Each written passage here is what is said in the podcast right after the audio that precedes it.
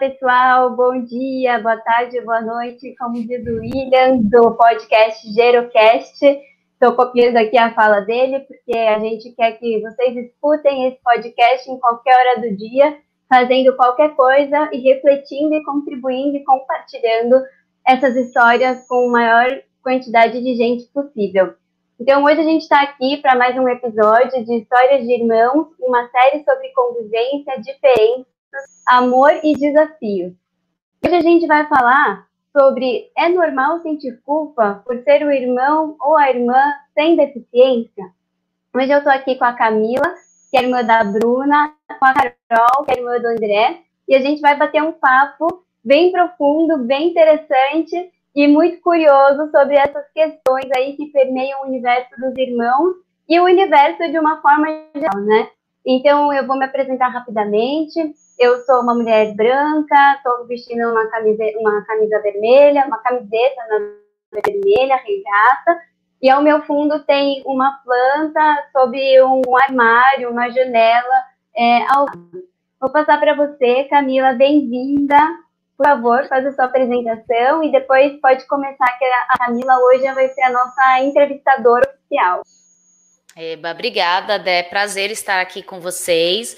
Então, gente, eu sou a Camila Rocha, né? Também sou uma mulher branca. Tô aqui com um vestido listrado meio cinza. Atrás de mim tem a minha bagunça, que é uma mesa com alguns jogos e uma cadeira cheia de mochila. Eu não sou tão fina igual a Dé, né? E tenho né, 31 anos e possuo aí a Bruna como minha irmã maravilhosa aí de 29 anos, para a gente trocar aqui nesse podcast maravilhoso sobre os nossos desafios com os nossos irmãos. E aí eu passo para Caroline, por favor, Carol, se apresente aí para nós. Olá, bom dia. Eu sou a Caroline, eu tenho 35 anos, sou uma mulher loira, cabelo mais ou menos até a altura do peito. Eu visto uma regata preta, na verdade mal aparece, e hoje tenho ao meu fundo uma parede branca. Eu vim aqui de propósito para não mostrar minhas bagunças também. É, eu tenho 35 anos, já falei, e sou irmã do André, que tem 18. Meu irmão tem síndrome de Down. Que legal, gente, que bom. Então vamos começar aqui o nosso papo, né? A Dé já trouxe aí. E antes da gente iniciar, de fato, eu queria entender um pouquinho por vocês o que, que é culpa, né? O que, que vocês entendem como essa palavra culpa, para que depois a gente consiga entender como é essa, essa palavrinha no nosso dia a dia, como seres humanos. Vai lá, Cá. Culpa, é... eu vou, ó, deixa eu só falar uma coisa, eu sou psicóloga, mas aqui esquece que eu sou psicóloga, tá? Eu vou falar dos meus sentimentos, eu não quero ficar teorizando nada, né? O que eu vejo, o que eu, eu, Caroline, irmã do André, filha, enfim, considero como culpa. É, para mim é um sentimento muito ruim. A culpa é um sentimento que é, me faz sentir, às vezes, ter certa vantagem sobre alguma coisa e não conseguir ver que todo mundo, né, as pessoas ao meu, ao meu redor têm acesso, né, a, a determinada coisa que eu posso ter, né, então, para mim, culpa é isso, né, aí eu fico, gente, por que eu? Ai, olha, eu não sou merecedora disso, né, por que que eu, só eu posso? Então, é mais ou menos, para mim, Carol, é isso. Nossa, que interessante. Quer contribuir, Dé, por favor? Sim, eu achei bacana a gente conceituar a culpa, porque realmente é algo que de expressar esse sentimento, né? Não está nem nos sentimentos primários. E é uma dificuldade. Eu também tenho o Davi, que está com 28 anos, assim, de Down, e a gente trabalha muito essa importância de saber nomear os sentimentos, mas a culpa ela vem carregada desses sentimentos primários, pelo menos é o que eu sinto, né, de raiva, de tristeza, que é o que realmente mexe com o nosso estômago. E não é uma sensação confortável e nem sempre faz a gente ter uma ação a partir da culpa, né? Então, acho que é legal pensar como que a gente trabalha esses sentimentos ruins para a gente reverter isso, né? Porque a culpa faz muitas vezes a gente se oprimir, se anular nesse sentido, né? Sim, eu, eu acho bem interessante como vocês trazem, né? Porque eu acho que eu, eu me ouço na fala de vocês e é bem aquela sensação, né, de você. Eu gostei muito do que a Carol trouxe, de você poder e outra pessoa não, né? Então, um exemplo bem básico, assim, eu gosto muito de viajar. E, e no, aí, olhando para um contexto de família, né? Minha família foi muito pobre, né? Meus pais, eles fizeram fizeram, e eu tive uma situação financeira boa. E quando eu tive a oportunidade de viajar para fora, por exemplo, né? Para a Europa, cara, eu me senti culpada do momento ao fim da viagem, né? Óbvio que eu estava tentando administrar os meus sentimentos, que eu acho que isso é uma coisa que é muito válida, mas aquela sensação de tipo, putz, porque eu tô podendo ter e as outras pessoas não, né? E aquilo te corrói, aquilo te consome. E, e, é muito interessante, eu quis trazer o que, é culpa, né? Para que a gente consiga entrar agora no nosso universo, ainda mais nós, né? Então, eu tenho a Bruna, minha irmã, ela é deficiente intelectual, ela não tem um diagnóstico né, comprovado, é, por, por questões de não ter nenhuma alteração genética, nenhuma síndrome em específico. E basicamente, né, é, é, muito interessante essa relação, e aí a gente vai, vai ver que eu tenho três anos, dois anos e meio de diferença dela, e a diferença da culpa em várias etapas, né? E aí eu queria provocar aqui a gente a conversar sobre isso, né? Então, quanto a gente já se sentiu culpado, ainda mais porque nós somos o irmão sem a deficiência em si, né? E nós temos um irmão ali que tem uma necessidade especial, e, e, isso é interessante ver em cada camada da nossa, da nossa geração. Então, por exemplo, eu, quando tinha três anos de idade, minha irmã nascida, talvez foi um sentimento de culpa que eu nem sei, mas que arrastou e foi virando um, bloquinho de neve, né? E aí queria agora abrir para nós tentar experimentar algumas situações que a gente se sentiu culpado é, por não ter essa deficiência, né? E de fato, como que a gente traz isso, essas situações para a gente conversar aqui com esse público maravilhoso que, que está nos ouvindo. Quer começar, Carol, contando um pouco das situações aí que você viveu e se sentiu culpada?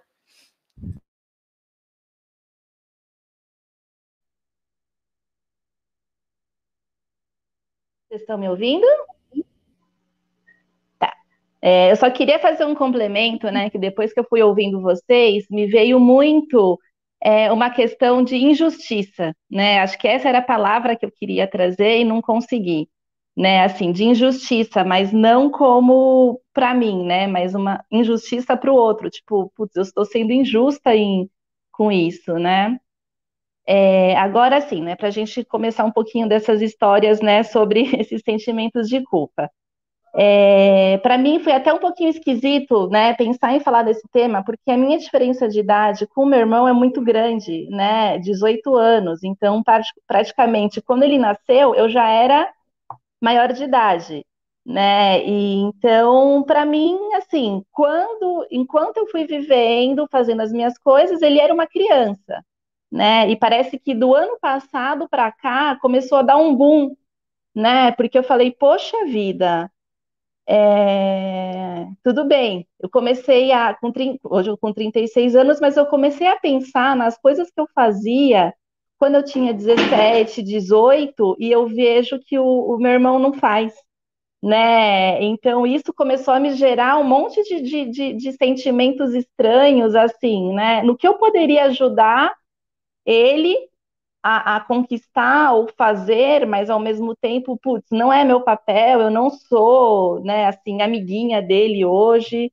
né? Então acho que a maioria das questões, né, começou a dar esse start agora para mim, né? Por exemplo, eu com 18 anos, eu já estava terminando o colegial, indo para a faculdade, né, que eu escolhi, né? E eu vejo que muitas vezes as coisas do meu irmão são os outros que escolhem para ele, né? Por mais que a gente fale, não, deixa ele escolher, não sei o quê. Ou ele não sabe, porque a vida inteira foi alguém tomando as rédeas por ele, né? Mas eu com 18 anos eu ia, eu vinha, eu bati o pé, não, eu vou sair, pronto, acabou, né? E hoje meu irmão, eu vejo que nem círculo social para ter essa essas baladinhas que, que eu queria ir, né? Às vezes até menor de idade ele tem né? Então eu comecei a ficar, gente, ele tem uma vida muito infeliz, né? Porque só eu, minha mãe, é, os pais dele, né? O, o, pai do meu irmão não é o meu pai, eles são separados. Então, assim, a, o círculo social dele é a família, né? Ainda mais agora com a pandemia, que deu uma boa reduzida, né? E quando eu saí de casa, né? Eu demorei para sair de casa, enfim, né? Acho que dá mais um podcast contar essa trajetória ah. da minha saída, mas é, eu poderia ter saído antes, né? E uma das coisas que me segurou foi o meu irmão, porque eu falei, gente, vou deixar ele aqui, né? Eu sou uma companhia e tanto para ele, né? Assim, eu ajudo ele, eu estimulo ele, eu brinco, brigo com ele, né? Eu sou aquela irmã bem chata mesmo, bem pentelha. E eu sabia que quando eu saísse de casa, é, ele não ia ter alguém cutucando ele toda hora, né? Ia ser celular e computador 24 horas e foi o que aconteceu, né? Assim, não que minha mãe, né, minha família não estimule, mas é diferente, né? Assim, eu sou molecona, eu brinco, né? Eu não sou aquela irmã psicóloga que quer estimular. Já fui e perdi a amizade dele por muito tempo, então eu precisei reconquistar, né? E nessa reconquista foi de fazer o papel de irmã mesmo, né? E aí quando eu saí, é, foi um foi um baque tanto para mim quanto para ele, porque eu ficava pensando, gente, o que ele está tá fazendo agora? Será que ele está dormindo? Né? E ele me mandava mensagem, Carol, por que, que você saiu? Volta. E eu ficava muito chateada, porque eu, sim, eu preciso seguir minha vida, né? E, e, e não era nem aquela culpa emocional de, de saudade mesmo, né? Mas aquela culpa de que, meu, gente, ele tem síndrome de Down e eu tô saindo e deixando ele com a minha mãe então, a minha mãe vai ficar agora num peso, porque tem que cuidar dele sozinha, porque ele não mora com o pai, né? E, e a culpa também de deixar ela lá com ele, né? Assim, querendo ou não, ajudava. E agora eu não tô tão presente, né? E foi assim, eu me senti culpada pelos dois, né? De estar tá seguindo a minha vida, né? E de abrir mão daquele papel de irmã que eu tinha, né? E, e foi muito louco isso, né? Até hoje, assim, né? Ele com essa idade, 18 anos, nossa, para mim foi um culpa atrás de culpa. Quanto tempo faz que você saiu, Carol? Só para saber. Em agosto do ano passado. é bem recente, né? É, cinco, seis meses. Que eu saí de vez, né? Porque antes eu vinha, dormia e voltava, né? Aí. Sim, sim. Quer falar, Dé? Conta aí um, uma história, por favor.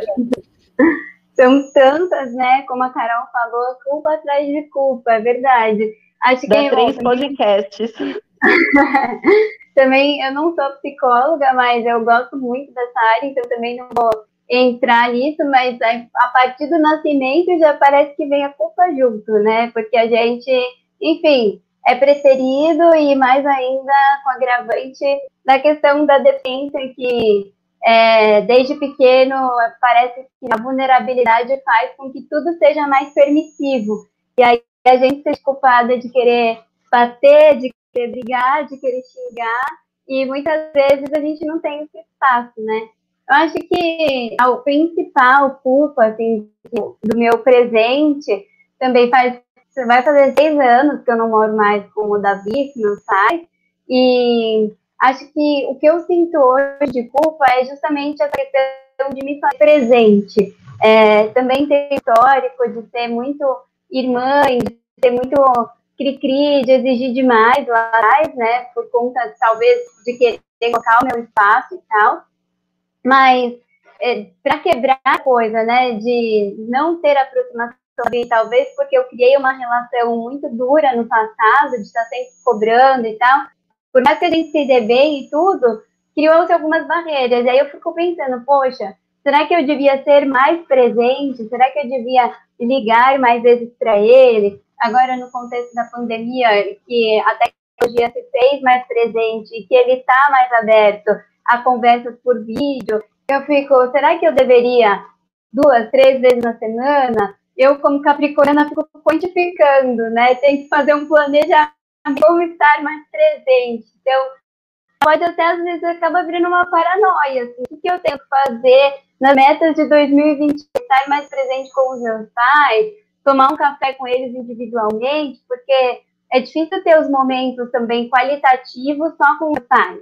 Muito gira em torno do Davi, né? Então, até a minha imagem, a minha existência também ficou anulada, de certa forma. É difícil eles olharem os meus quereres, né? Então é sempre, ah, mas o Davi precisa. E aí vem essa coisa, né? Eu tenho que fazer hoje para que no futuro a minha relação com ele seja tranquila, né?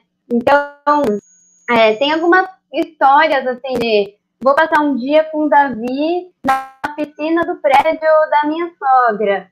E aí ele não quer passar o dia, ele aceita, mas ele quando encontra, é, me encontra, me encontra com meu noivo, fica mal-humorado, passa o dia mal-humorado, e aí é difícil lidar com esse mau humor, porque ele anda mais devagar, ele empaca, ele não quer interagir, e fico querendo não incomodada, porque as pessoas querem conversar com ele, e eu sei do potencial que ele tem, eu sei que ele tem conteúdo, mas ele não quer falar, ele quer ficar de cara fechada, ele. Aí eu fico, Davi, você pode se servir, né? Pega, faz aqui o seu prato. E aí fica de mau humor, eu, poxa vida, né? O que, que vão pensar? E aí eu começo a me sentir culpada porque eu também estou julgando ele e viro bola de neve, assim. Então é só um resumo, porque se for falar de história, tem muitas, né, Cami? Nossa, não, total, assim, eu ouço vocês e, e vejo em várias vejo histórias. Em várias né? A história da gente poder sair assim de casa, né? Acho que todas nós não moramos mais com os nossos irmãos, é um puta de um cenário assim, porque eu lembro de desde, desde os 18 anos querer sair, mas eu me sentia muito culpada, né? Porque eu também era irmã, eu acho que todas nós aqui é, tem esse cenário, né? E, e, eu acho que assim, essa coisa que a Carol trouxe, né? Eu, eu fiz tanta coisa legal, né? E aí é diferente um pouco da Carol, porque ela tem uma 18 anos, né? De diferença, e eu tenho três. Então eu fui acompanhando cada coisa com a minha irmã. Então eu, eu, eu conseguia, por exemplo, né? É, sair com as minhas amiguinhas quando eu tinha 10 anos, ou dormir na casa de alguma amiguinha. A minha irmã não conseguia. E eu, e aí meio que até mesmo eu não tinha talvez essa maturidade para entender que o sentimento era culpa, né?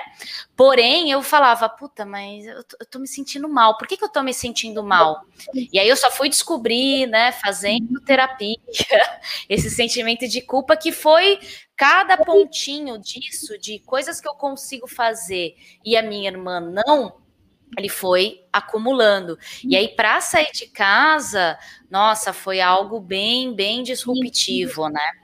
E, e, que aí eu acho que uma coisa interessante, né, que aí eu já vou puxar a próxima pergunta, é essa questão do protagonismo na vida do seu irmão, né? Para que você realmente faça com que ele tenha uma vida ativa, vá envelhecendo com você de forma ativa, né?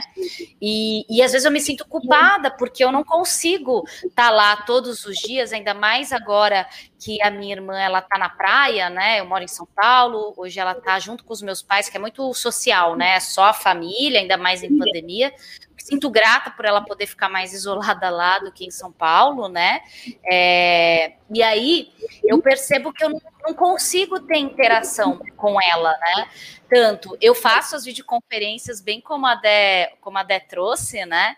Então, eu, eu tento ligar para ela na semana, ou isso é uma ferramenta muito legal do WhatsApp. Eu mando uns áudios: Oi, Bru, como que você tá? Porque minha irmã não sabe ler nem escrever, mas a gente fica mandando foto. Eu mando ela fazer uma massinha lá da praia para ela me mandar foto e, e, e ter ali a interação, porque de fato a minha família não, não estimula tanto a minha irmã, né? Quanto eu fazia. Então, eu acho que hoje minha principal culpa é isso, né? Será que eu estou fazendo o máximo possível para contribuir para a saúde, para a vida da minha irmã e ela envelhecer? Que, obviamente, ela vai ter suas limitações, mas que ela tenha uma vida é, parecida com a minha, né? Puta, ela pode ter os seus amigos, ela pode ter uma viagem, né? Ela pode ter algumas coisas. E que aí, eu, quando eu observo esse cenário, eu falo, nossa não estou contribuindo, sabe? E eu queria ouvir um pouco de vocês, se vocês conseguem né, ter essa questão de contribuir para o protagonismo ali, de ajudar o seu irmão nesse envelhecimento. E aí queria começar com a Carol. Então, é, eu assim, eu fiz muito, né, no, no, no comecinho, quando o André era pequenininho né? Tanto que assim, teve uma época da vida dele que ele me odiava, porque tudo que eu ia fazer era, André, pega duas bananas, não, duas frutas amarelas que estão na fruteira e tira uma e me traz. Era tudo desafios, né? E ele começou a me sentir um porre, né? Eu falei, opa, peraí, né? Acho que eu estou passando dos limites de irmã e, e de, de terapeuta, né? Porque desde quando, assim, né, é uma história muito louca. Eu fazia faculdade de informática, aí quando o André nasceu, eu resolvi fazer psicologia e coloquei na minha cabeça que eu queria trabalhar com é, desenvolvimento atípico, né? Então hoje é o que eu trabalho há nove anos já com isso, né? Mas assim, santo de casa não faz milagre. Né? Então, eu tenho, eu já tive vários momentos assim, até brigas com a minha mãe, né? Assim, brigas feias no sentido de que eu tra trazia várias opções, né? Olha, a gente pode fazer isso, pode fazer aquilo, pode fazer aquilo outro. E começou a ficar um clima super chato na minha casa, porque eu tentava, eu trazia, eu vinha com a lista, ó, é isso, isso e isso, faça ou leve, né? E, e até o ponto de eu, por muito tempo, trabalhar meio período e me disponibilizar a levar né, meu irmão nos lugares, nas terapias, enfim, só que minha mãe, né, assim, acho que ela sempre foi muito consciente, né, assim, eu fico muito brava com isso, porque se fosse por mim, eu abriria a mão de muita coisa para levar ele, e ela falou, não, é, é, você não vai levar, não sei o quê, e, e eu querendo resolver os problemas, né, da socialização do André, Hoje eu vejo que para minha mãe não era uma fuga, né? Assim, foi uma, uma coisa dela colocar um limite, eu acho, tá? Eu tô brisando aqui.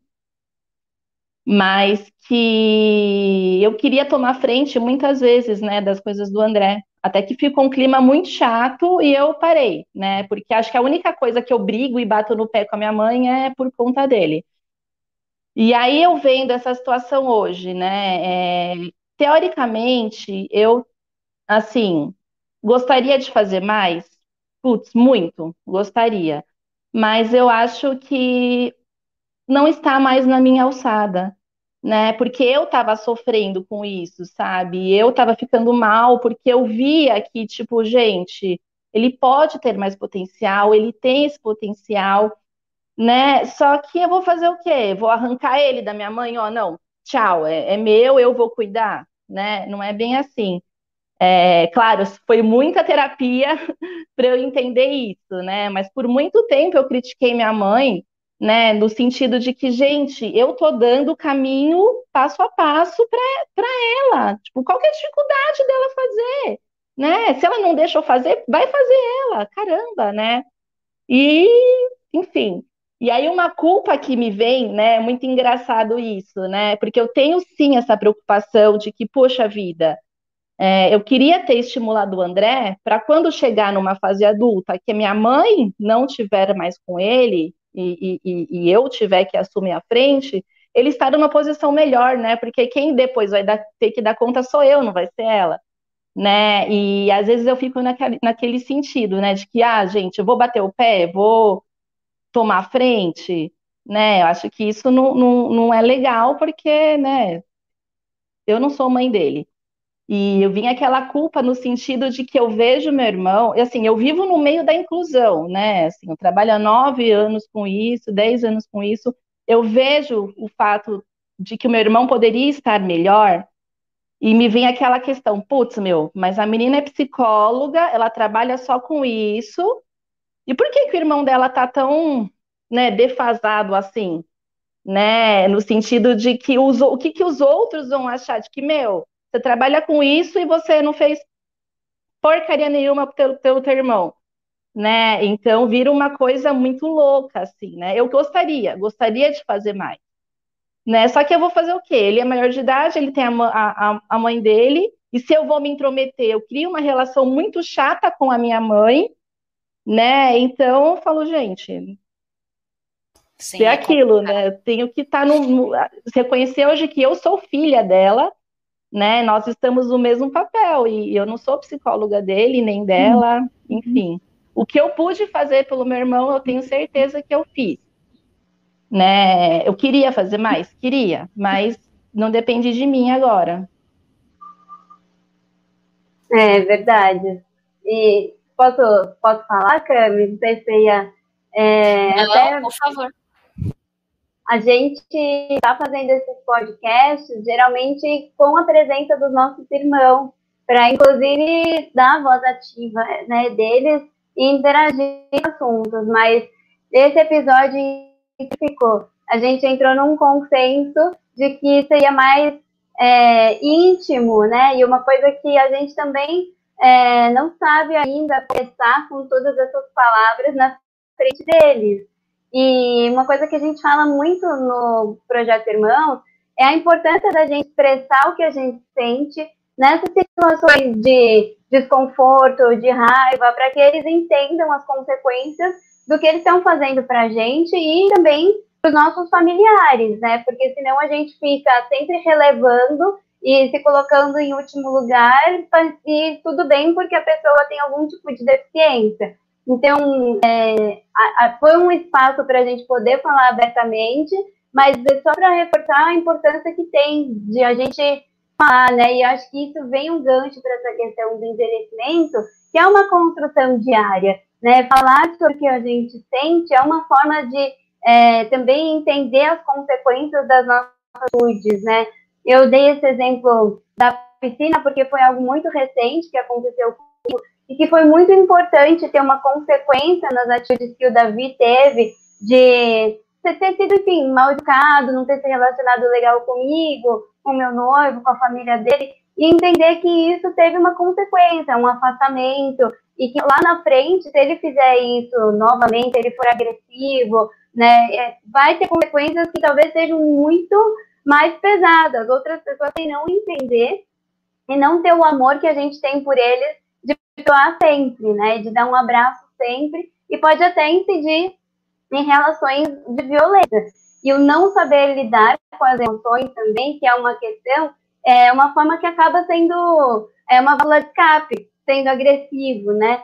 Parece que eu estou fugindo um pouco do tema, mas assim, tudo isso faz parte de um envelhecimento ativo. Se a gente consegue colocar essas emoções de uma forma mais clara, lá na frente no mercado de trabalho, a pessoa, eles vão conseguir muito mais se adaptar e ser mais é, bem aceitos, inseridos. A gente também, né, na questão dos nossos relacionamentos, eu gosto sempre de trazer essa pauta dos relacionamentos amorosos, porque tem a influência direta, né? Então, se a gente tem uma questão com nossos irmãos, isso vai fazer parte das, das famílias dos agregados, não tem jeito, né? Então, é uma questão futura e vai fazer parte do nosso envelhecimento também, que pode ser tranquilo ou não. Né? Então, o que eu faço, tento fazer para contribuir com esse protagonismo do Davi, dessa construção do projeto de vida, é estar tá sempre dialogando nessa questão da importância da autonomia dele em casa, que é um ponto de decisão muito forte para mim e para os meus pais.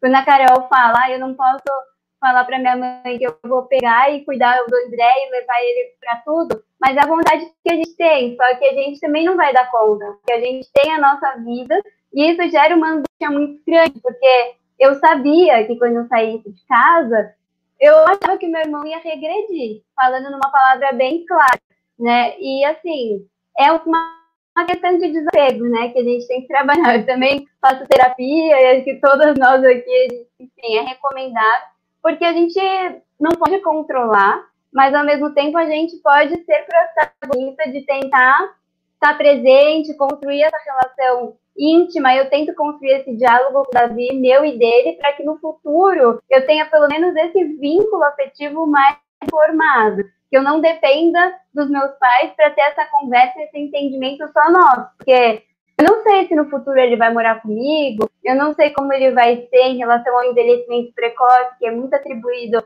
à deficiência intelectual, principalmente.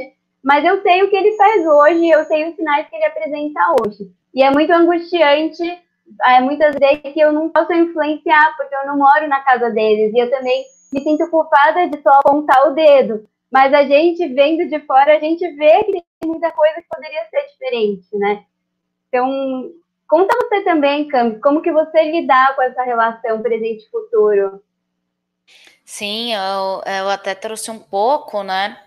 Eu não sei, assim, eu, eu já me sinto culpada, porque como eu tive a minha irmã bem próxima, eu sou a mais velha, eu acho que eu tive uma situação muito de raiva, sabe? Então talvez eu não fui uma, uma irmã que ajudou tanto, principalmente nesse, que bem diferente da Carol, né? Que fez, é, fez a psicologia, ainda pôde ajudar a mãe no passo a passo. Eu era uma criança junto com a minha irmã, né?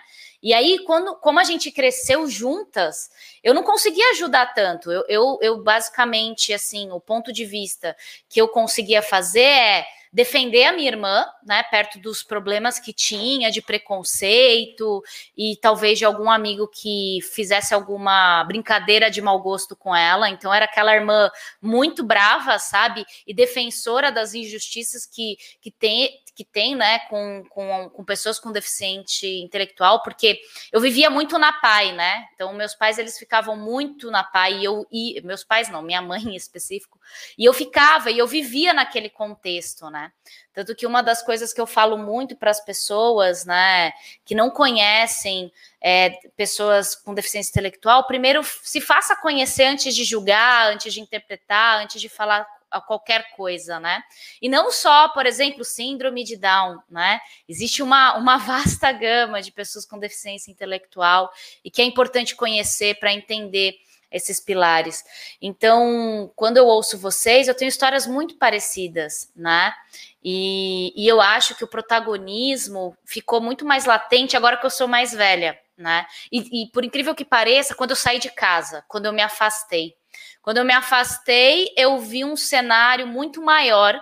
E, e quando a gente observa que os nossos irmãos, né, caso os nossos pais faleçam, né, e, e, a gente vai, vai tomar conta deles, como que a gente pode ajudar no hoje para o amanhã ser melhor, né? Então, é algo que é muito conflituoso, e eu acho que uma medida que eu tive, porque eu não tenho um gabarito, foi contratar alguém que tenha, né? Que foi uma terapeuta ocupacional, e que, assim, o mais importante, porque a, a Carol trouxe algo muito, muito legal, que ela tem conhecimento, a Carol, só que ela é filha da mãe dela.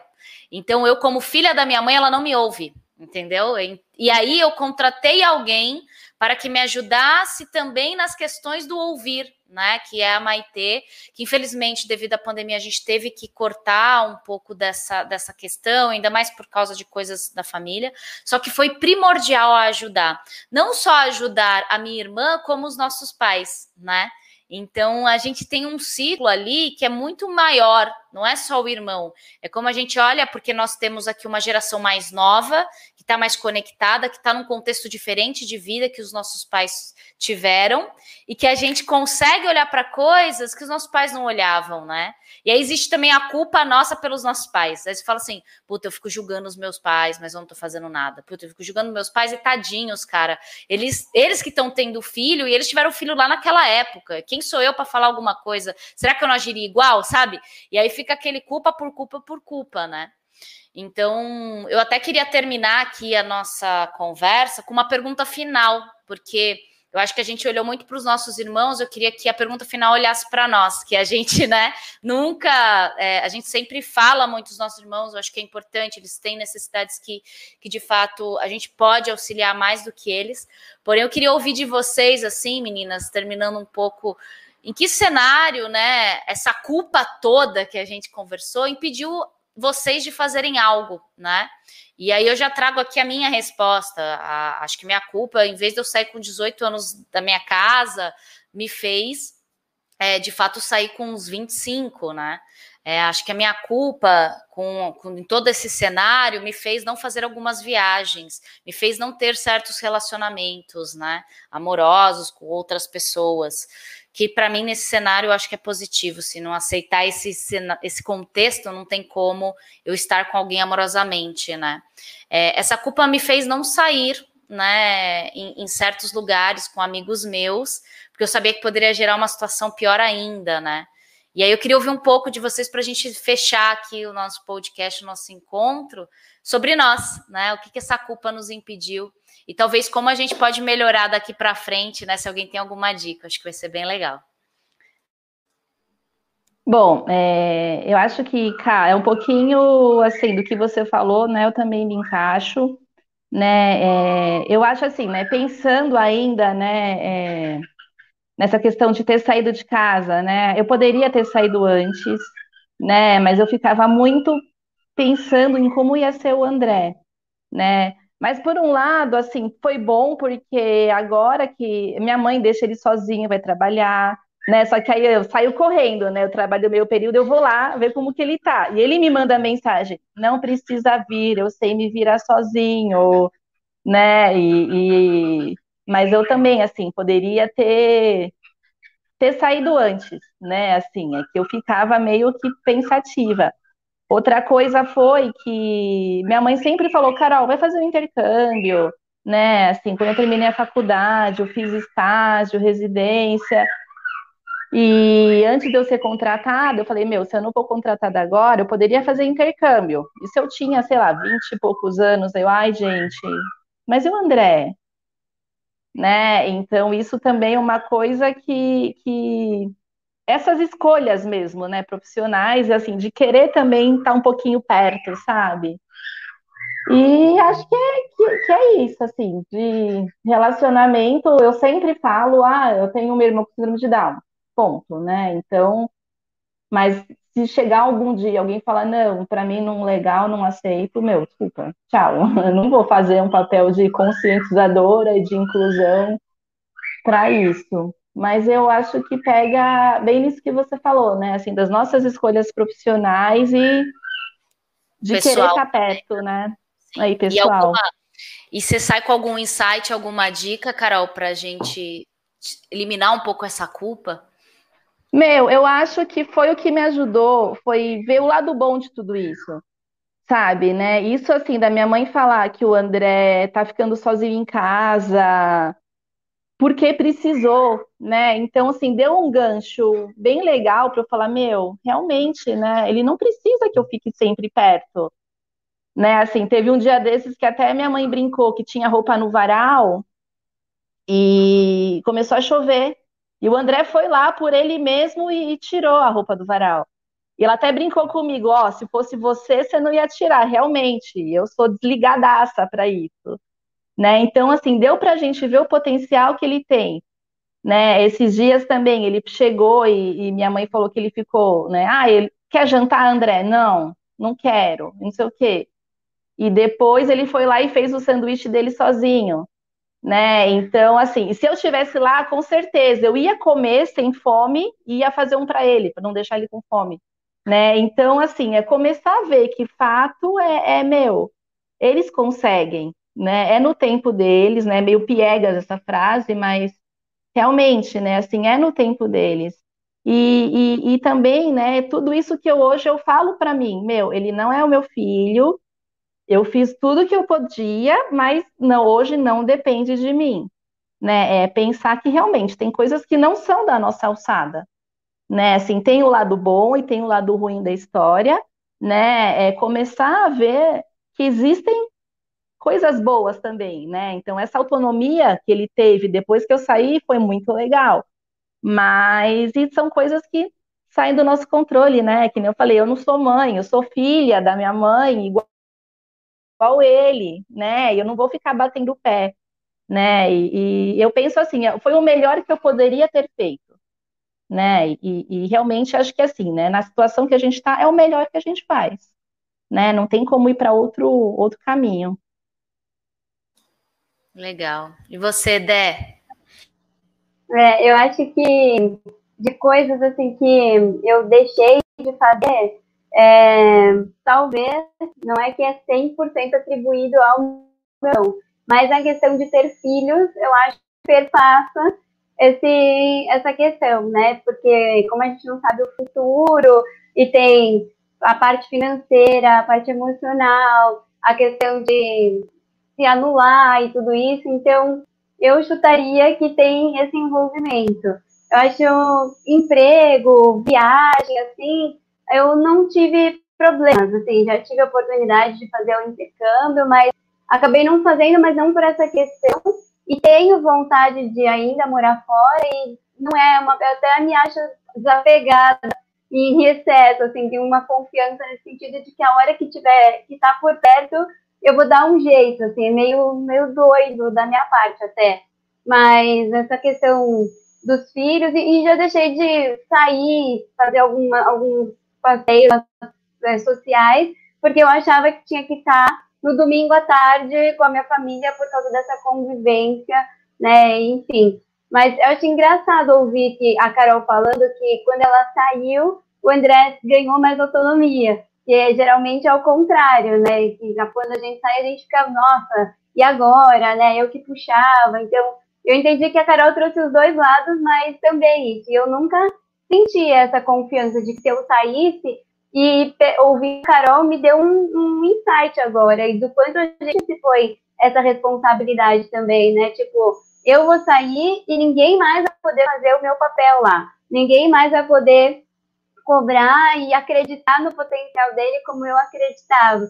E dá para fazer, né? Dá para criar essas relações, seja ele vindo na minha casa, seja conversando com os pais, às vezes mais trabalhoso, mas até como dica que você comentou, Camila, eu achei muito legal, essa questão da articulação de redes e de não ter vergonha de contratar um profissional, de contratar um terapeuta, de contratar um psicólogo para acompanhar, porque é isso, né? A Carol falou, tanto de casa não faz milagre, e às vezes a gente pode falar tudo para essa pessoa terceira e ela só vai repetir e vai ter muito mais efeito na nossa família. Então, acho que a dica é essa, investir em, em amigos, em pessoas que realmente a família tem ouvidos, é importante ter essa rede.